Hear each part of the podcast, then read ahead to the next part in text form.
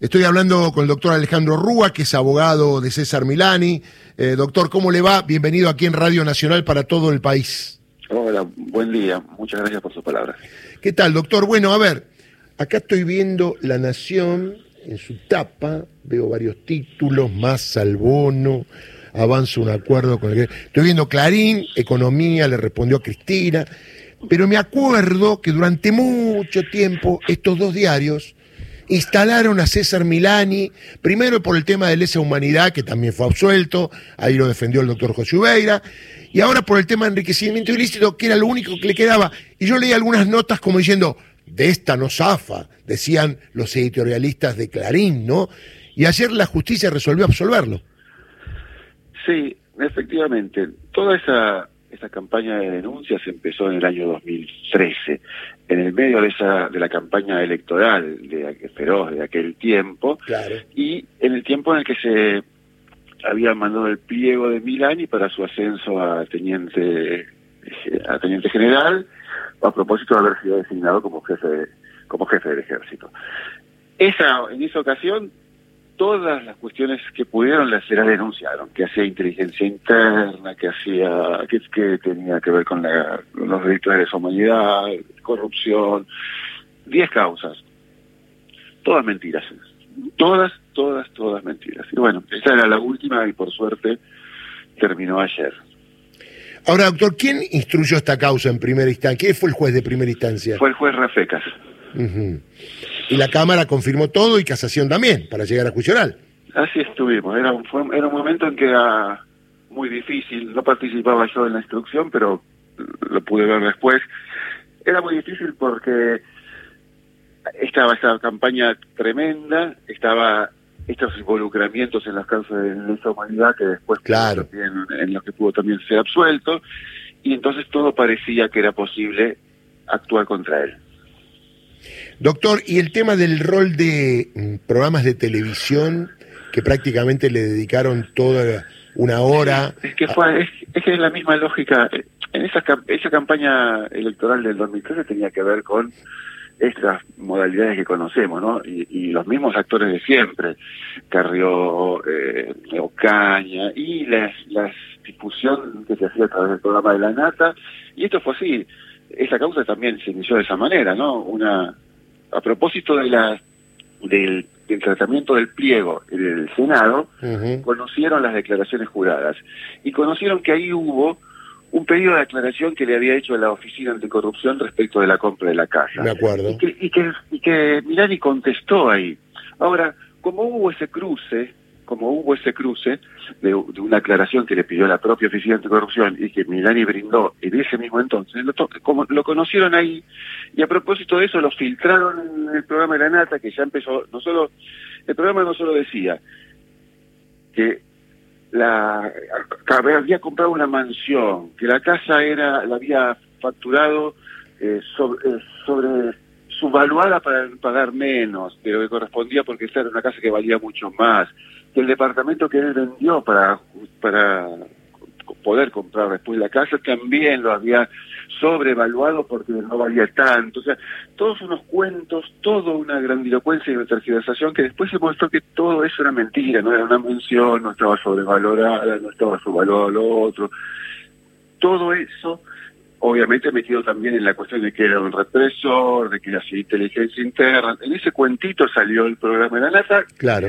Y, y el, eh, que sale un domingo y el lunes se presenta la denuncia de Carrió, después la denuncia de Ocaño. O sea, la denuncia primera es la de Carrió. Al lunes, al lunes. Mire usted. Y dígame, ¿estuvo detenido César Milani? Yo me acuerdo. Ya estuvo detenido tres años. Tres años. Y le hago una pregunta, eh, yo soy abogado como usted, ¿no? ¿Quién le devuelve a César Milani lo que pasó? Nadie. Mm. Nadie, Qué dolor nos da a los abogados eso, ¿no? Y es una desgracia. Nosotros teníamos ayer una alegría por haber terminado la situación, porque por encima podría haber terminado peor, porque todo es, todo es posible.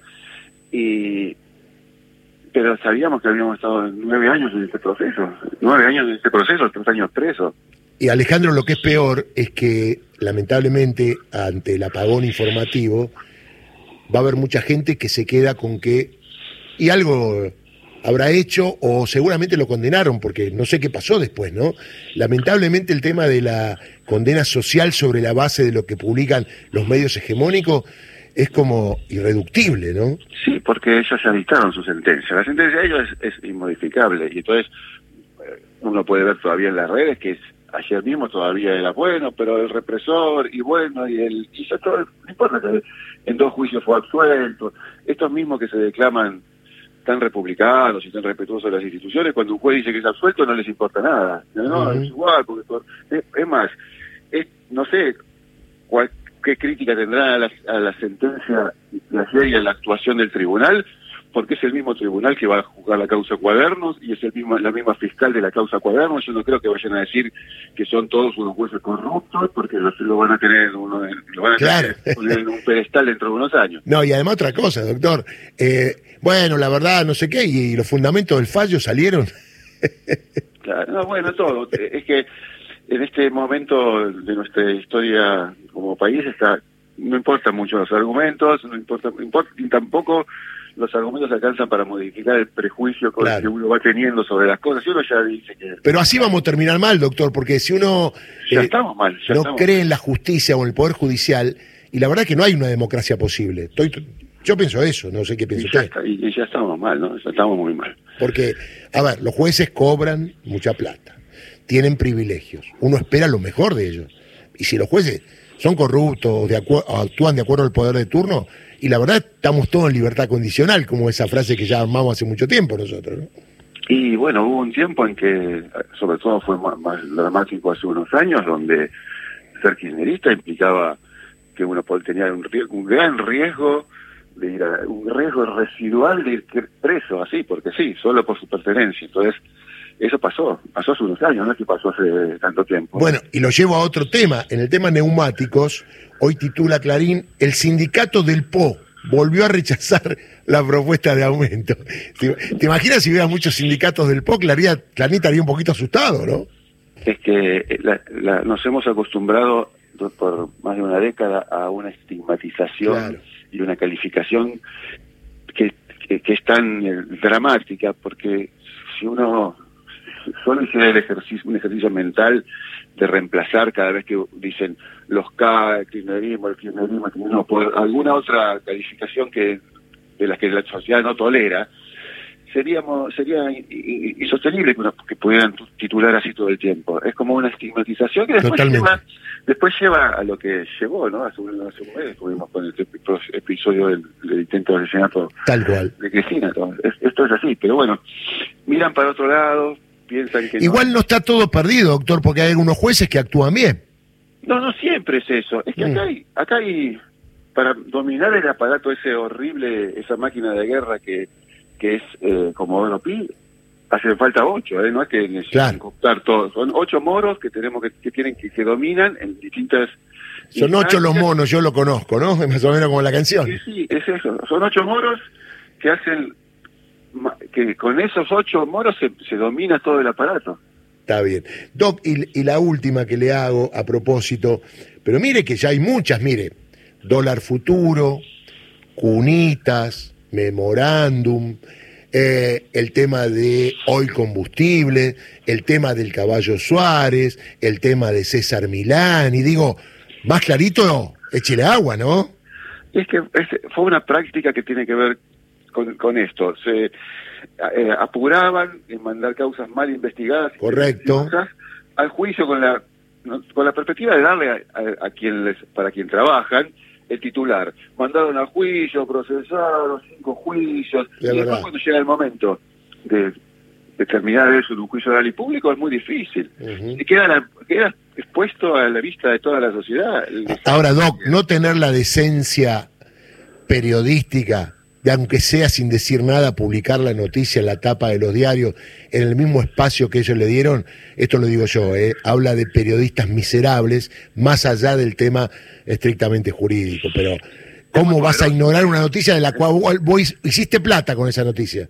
Es muy poderoso Clarín, ¿no? Claro. A Clarín, a todo aquel funcionario que durante su gest- la gestión anterior tocó algo que le Intereses. gustaba a Clarín, está siendo eh, castigado. Y, y, eso lo ve todo lo ve todos los todos los funcionarios. Los que van a venir también saben uy si voy a tocar es un ejercicio de adoctrinamiento tremendo. Uy a quién se le puede imaginar hoy avanzar con la ley de medios avanzar con, eh, con, el fútbol para todos claro. avanzar contra la CF contra P a quién se le ocurre hoy que puede hacer algo de lo que se hizo entonces si sabe que si apenas toca un firma un peque una pequeña resolución que sea contraria al grupo, va a tener un problema judicial de por vida, como lo están teniendo y todavía hoy todos los funcionarios que tocaron algún área de incumbencia del Grupo Clarín.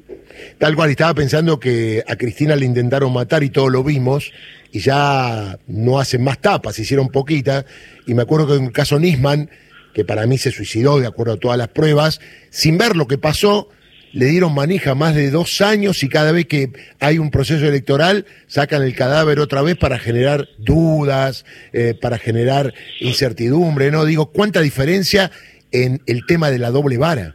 Y sí, bueno, eso, porque ellos tienen los cañones de la información y no, quiere, y no se los va a poder sacar nadie porque cuando se los intentaron sacar le cortaron los dedos. Es así, tienen el cañón de la información. Ojalá que los cañones de la justicia, que son los verdaderos, con la ley en la mano, triunfen sobre los cañones de los medios. Le mando un abrazo grande, Doc. Que tengan un buen día, gracias por todo. Alejandro Rúa, abogado César Milani, ¿no? Corrupto, ladrón, asesino, chorro, represor, absuelto por la justicia argentina, ¿eh?